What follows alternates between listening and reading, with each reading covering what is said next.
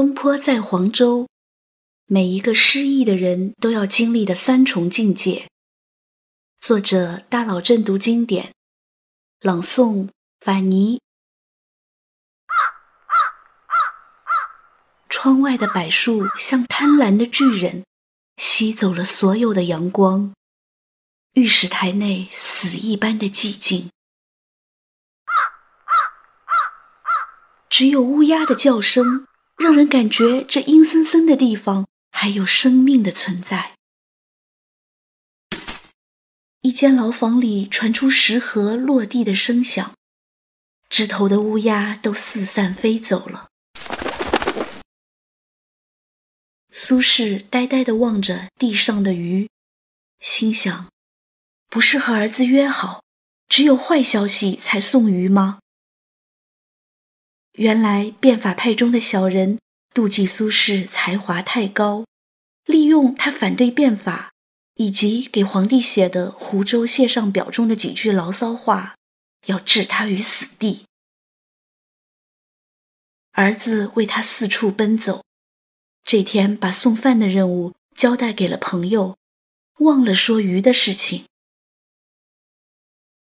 苏轼颓然的。靠在潮乎乎的墙壁上，想起了他被那些衙役像拖猪狗一样拖走的一幕，想起了他被如狼似虎的差役审问加侮辱的经历。连乌鸦这种不祥之鸟都可以享受自由，可是他，一个天才的文人，一个妙笔生花的文学大家，却要经历这样的折磨。此时的苏轼正在经历人生中最大的一次风浪——乌台诗案。谁见幽人独往来，缥缈孤鸿影。当一个人的精神备受摧残，物质又极端贫困的时候，他的人生要么就此沉沦，要么触底反弹。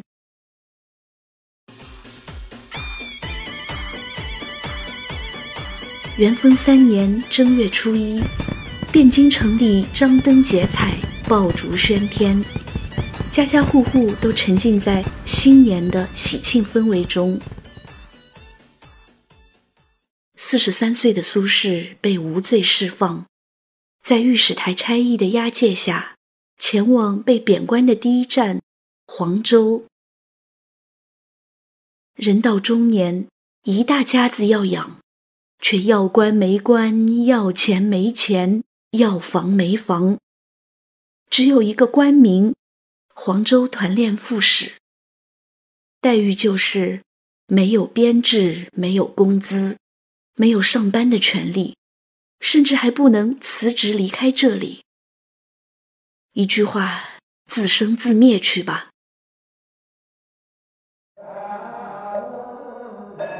刚开始。苏轼和儿子苏迈寄居在定慧园，父子二人就在那里蹭和尚的斋饭吃。后来，苏轼家里二十多口人也过来团聚，人太多了，实在不好再蹭饭了。于是，一大家子人就挤在一座废弃的驿站临高亭里。那段时间，苏轼生活得很拮据。每个月，他和夫人都在屋梁上挂上三十串钱，每天早晨用叉子挑一串钱下来，当做当天的费用，然后再把叉子藏起来，免得有剁手的冲动。即便如此节俭，这些钱也只够家里人勉勉强强用一年。物质的贫困还不足以击垮苏轼。使得他几近崩溃的是来自精神上的巨大压力。是的，崩溃，一点儿也不夸张。苏轼在写给朋友的信里说：“处患难不戚戚，只是愚人无心肝耳，与陆制木石何异？”让谁无端经历这从天而降的牢狱之灾，经历一百三十多个担惊受怕的日日夜夜，谁都不可能不做噩梦。更何况这些小人这次闹这么大动静，都没有置苏轼于死地，他们一定不甘心。要是在自己身边安排个特务什么的，怎么办？苏轼唯恐自己这张不吐不快的嘴闯祸，白天都是蒙头睡觉，只有晚上才敢出来透透气、散散步。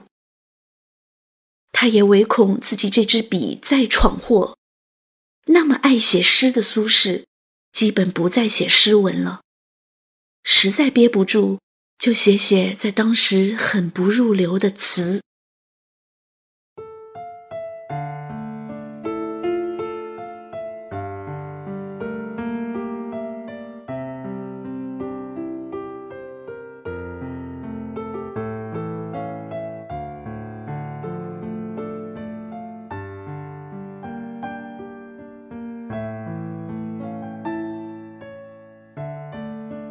一个春寒料峭的夜晚，东坡独自到江边散步。一钩斜月挂在梧桐树光秃秃的枝丫上，一只孤雁从此飞过。这只孤雁在树梢上方徘徊，最终悄无声息地落在了沙滩上。它为什么不和其他大雁在一起呢？它的家人又在哪里？他为什么不在树上睡觉，而是选择孤独的栖息在这荒凉的沙滩？顿时，苏轼感到自己的灵魂和这只孤雁产生了强烈的共鸣。于是，他狂奔回寺庙，抓起笔，写下了他来黄州后的第一首作品《卜算子》。缺月挂疏桐，漏断人初静。谁见幽人独往来，缥缈孤鸿影。惊起却回头，有恨无人省。拣尽寒枝不肯栖。寂寞沙洲冷。自你走后心憔悴，白色油桐风中纷飞。那晚，苏轼捧着这首词，看着天空的残月，一点一点从眼前消失，直到天亮。拣尽寒枝不肯栖。寂寞沙洲冷，恐惧不可怕，可怕的是恐惧后的寂寞。当记忆的线缠绕过往，支离破碎，是慌乱占据了心扉。有花儿伴着蝴蝶，孤雁可以双飞，夜深人静独徘徊。当幸福恋人寄来红色分享喜悦，闭上双眼难过头也不敢回，仍然拣尽寒枝不肯安歇，微带着后悔。寂寞沙洲，我该思念谁？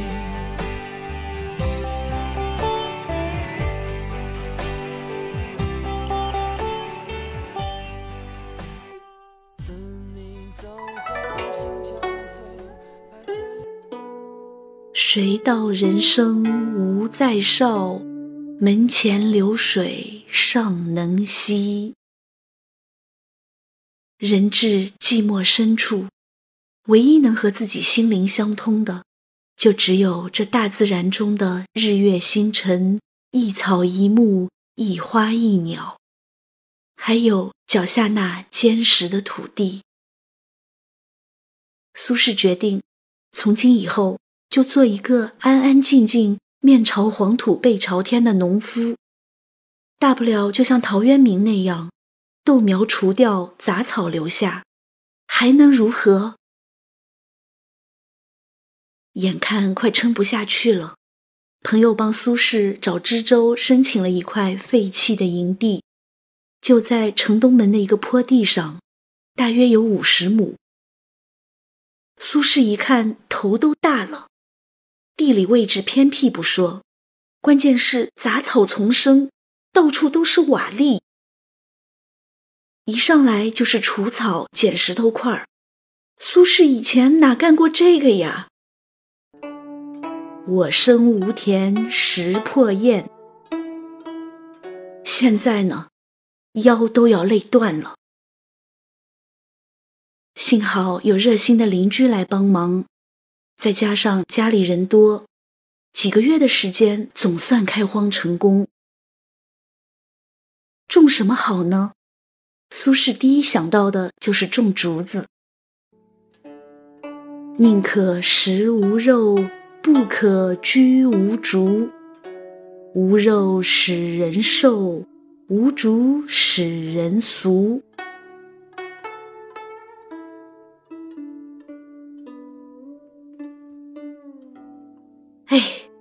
俗人就俗人吧。你看这个“俗”字，一个人字旁，一个谷。人若是不吃五谷杂粮，还怎么活下去呢？世间之人皆为俗人。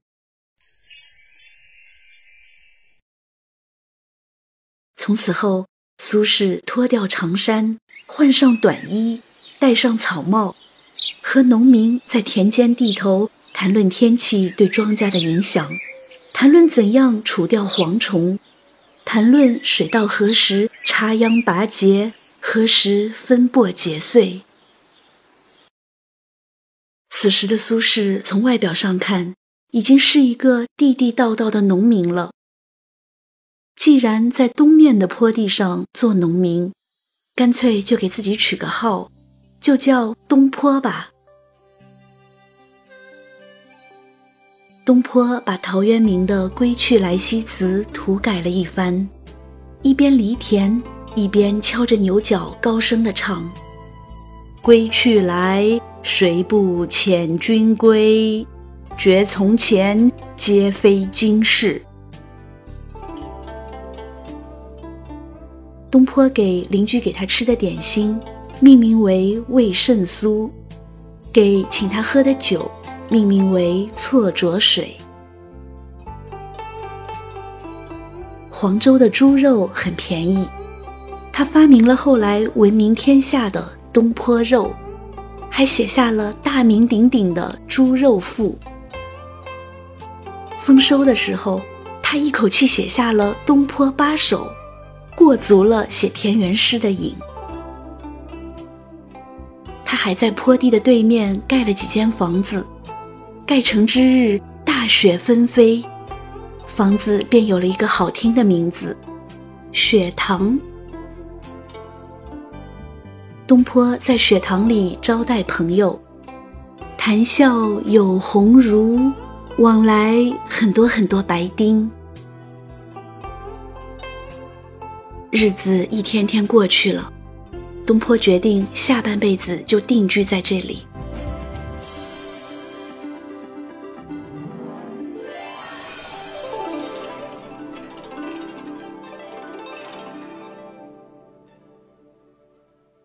一日，他前往淇水访友，游清泉寺时，他发现那条蓝溪的水竟然是向溪流的。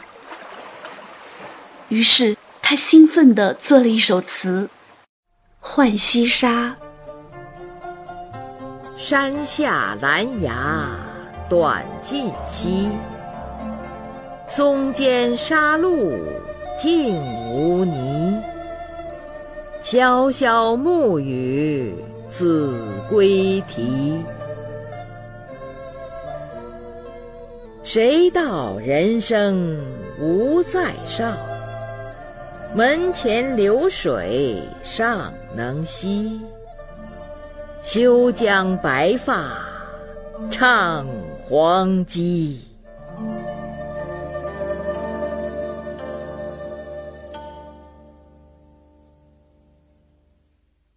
那要活得战战兢兢、如履薄冰？溪水尚可溪流，人生为什么不可以酣畅淋漓的活一回呢？其实，东坡一直在试图摆脱过去的阴影。此刻，离他真正豁达起来还有一段距离。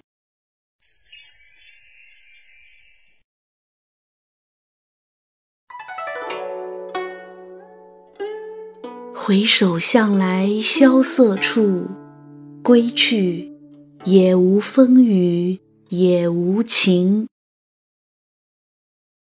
人生遭遇苦难，不是所有人都能做到云淡风轻、一笑了之的。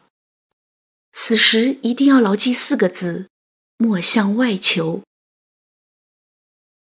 东坡虽然没有什么实权，但是他在黄州做的最多的一件事，就是救人。黄州、鄂州、越州一带有溺婴的陋俗，因为养不活。很多孩子一生下来就被按进水盆里淹死了，尤其是女婴。东坡对此深感痛心，于是他便和朋友创建了育婴会，带动当地大户捐钱捐粮，还借助官府的力量，布告乡里，严肃律法，终于使此陋俗得到了遏制。黄州曾经爆发一场瘟疫，好友炒股给了东坡一张祖传秘方，告诉他此方可解瘟疫之毒，但同时也告诫他万万不可外传。然而东坡失信了，他用这张秘方挽救了黄州以及附近的百姓的生命。后来东坡专门写了一篇《圣散子序》，表达了对炒股的歉意。炒股因此也流芳百世。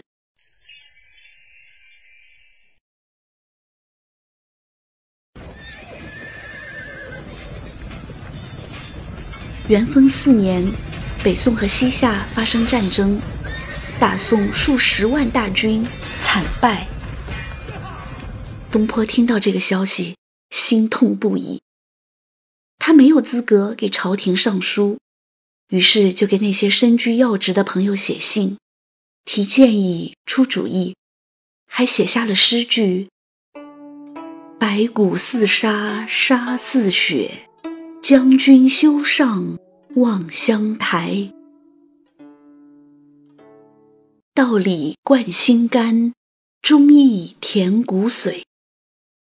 对国家忠心耿耿，对百姓尽心尽责。”一个读书人的良知要求他必须这么做。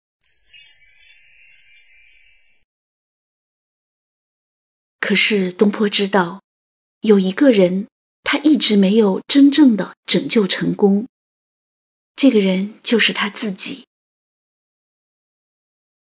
他开始埋头做学问，手抄《汉书》，撰写《论语说》五卷，立志完成他父亲没有写完的译传。此外，东坡还苦练书法和画画，后来被称为中国古代三大行书之一的《寒食帖》，就是在此时完成的。不过，尽管如此，东坡依然无法走出内心的阴霾。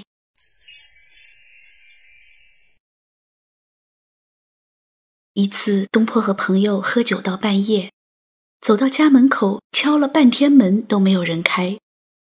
于是他信步走向江边，面对浩渺无际的烟波，长叹一声：“小舟从此逝，江海寄余生。”一个经历过苦难的人，必须要经历一场脱胎换骨的涅槃，才能真正获得内心的平静。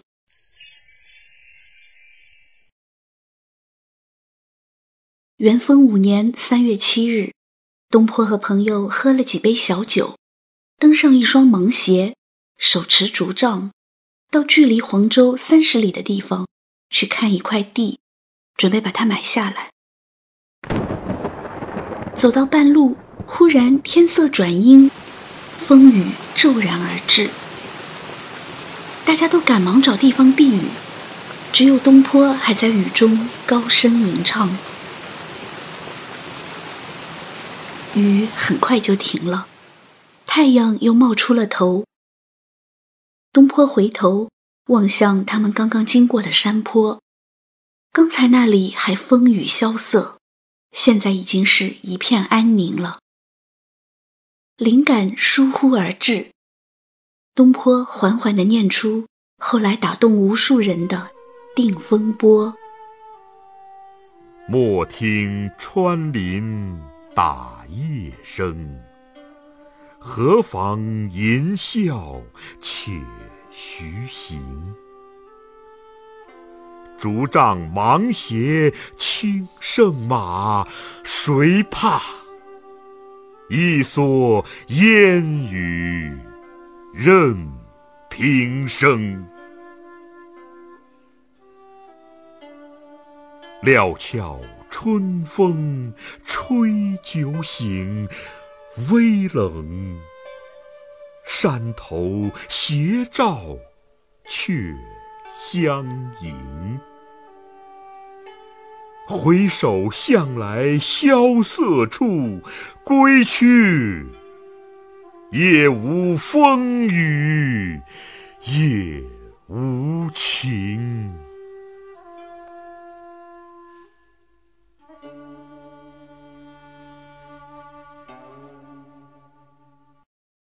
所有的风雨都已经过去，东坡的内心开始触底反弹。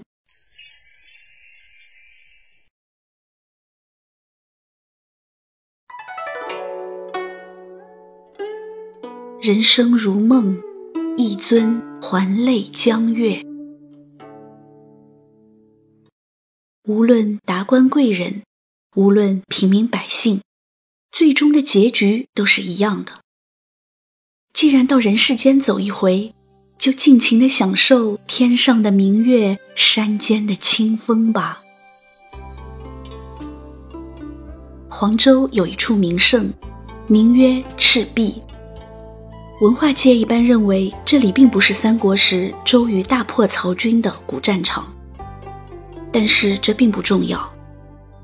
无论是或者不是，这里都将诞生文学史上的名篇《前赤壁赋》《后赤壁赋》，以及《念奴娇·赤壁怀古》。黄州将要成全一位伟大的文学家苏东坡。苏东坡也必不会辜负这座城。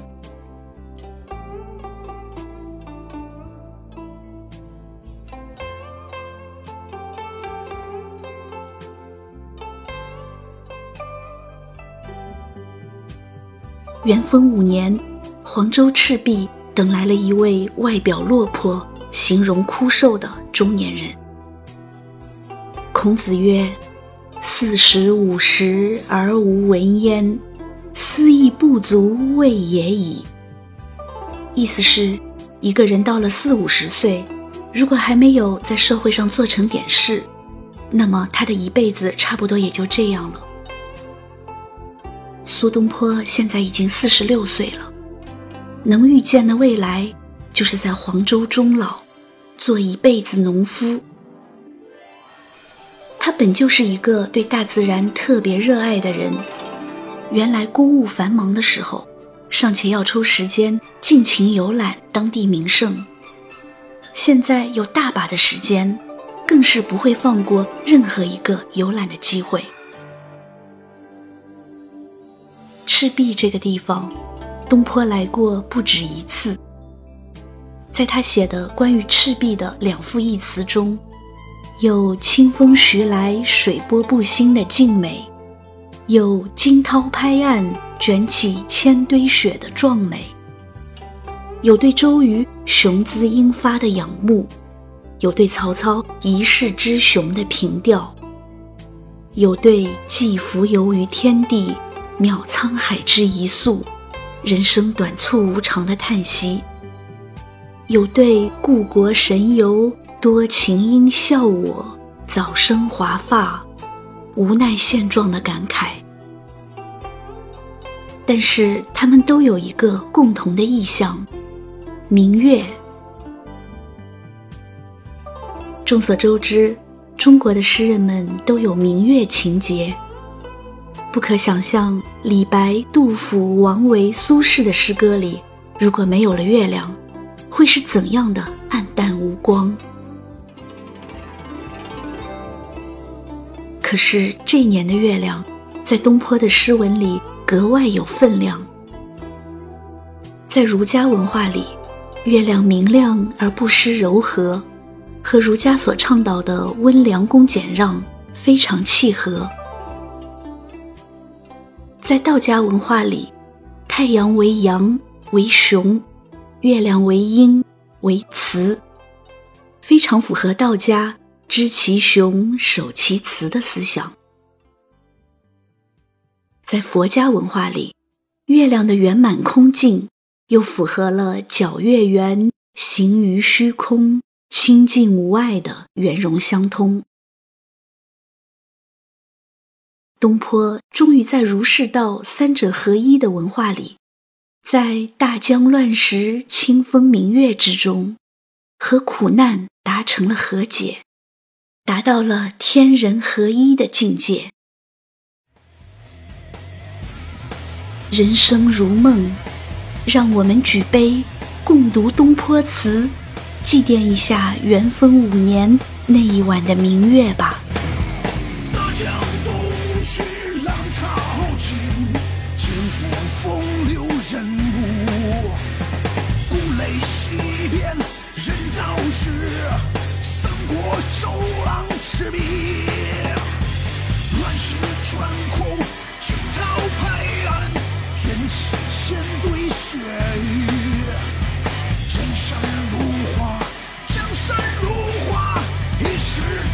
多少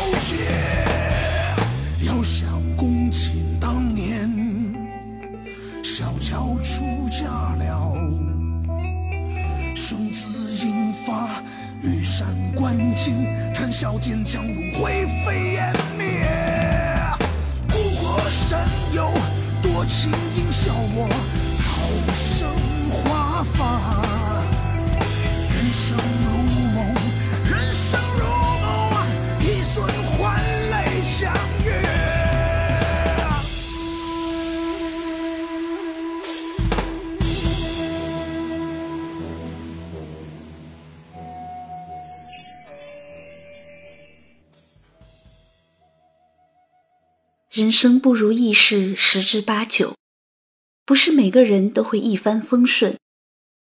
失意的时候，我们可以想想苏东坡，想想他在困顿时思想经历的三重境界，你的人生就会豁然开朗。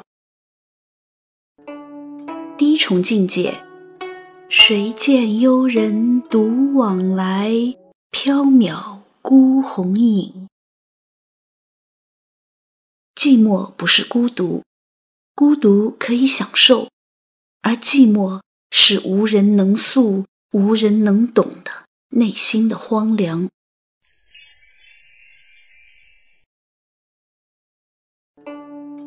第二重境界，谁道人生无再少？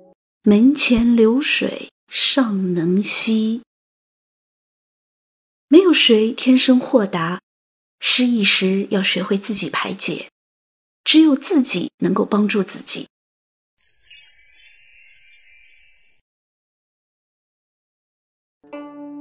第三重境界，回首向来萧瑟处，归去，也无风雨也无晴。当你真正从痛苦中走出来，你才会发现。一切的痛苦，甚至包括欢乐，都没有那么浓烈。曾经发生的一切不过如此。苏轼到黄州一共四年零三个月，他经历了寂寞、排解、豁达的过程。东坡在黄州读老子、读庄子、读易经、读金刚经、读维摩诘经。他发现中国的文化，除了儒家的仁，还有道家的无，佛家的空。原来生命还可以用另一种思想来解读。世事一场大梦，人生几度秋凉。黄州是苏轼人生的转折点，因为有了乌台诗案的发生，才有了苏轼堪称绝唱的两赋一词。更是由于佛道思想的影响，才能使以后又屡遭贬谪的苏轼，在将来的政治风浪中。多了一份宠辱不惊的淡定和从容。人生如梦，一尊还酹江月。天人合一的境界，也许不是人人可以达到的。但是读懂了东坡，你就会放下烦恼，读懂生命，活得更加通透自在。